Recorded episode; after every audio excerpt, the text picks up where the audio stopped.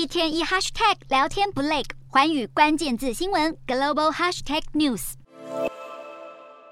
中国旅客终于能开心出国，而且还受到了高规格款待。泰国副总理阿努廷在九号率领一班政府高官亲自到曼谷国际机场迎接三年来的第一批中国旅客。民众兴奋，泰国政府更兴奋。为了拥抱睽违已久的观光财，阿努廷甚至否决了政府上周才公布的入境旅客得出示疫苗证明的规定，让泰国的入境规则再度发夹弯。泰国民航局估计，今年第一季来自中国的旅客可达三十万人次，全年上看五百万人。阿努廷更乐观认为，今年的中国客可能多达七百万到一千万人次。不止泰国，还有很多东南亚国家都紧盯这波中国解封后的旅游商机。柬埔寨总理大喊欢迎中国旅客马来西亚政府也准备在机场派驻懂中文的工作人员，协助中国客通关。很多欧洲国家的观光局在微博上大打广告，中东的阿联甚至北非埃及的旅游业者也都摩拳擦掌欢迎中国人。不过，有意防范的国家则是越防越紧。日本从十二号开始扩大对中国旅客的入境管制，从澳门搭机的民众到时也要出示七十二小时内阴性证明，入境后也得接受 PCR 筛检。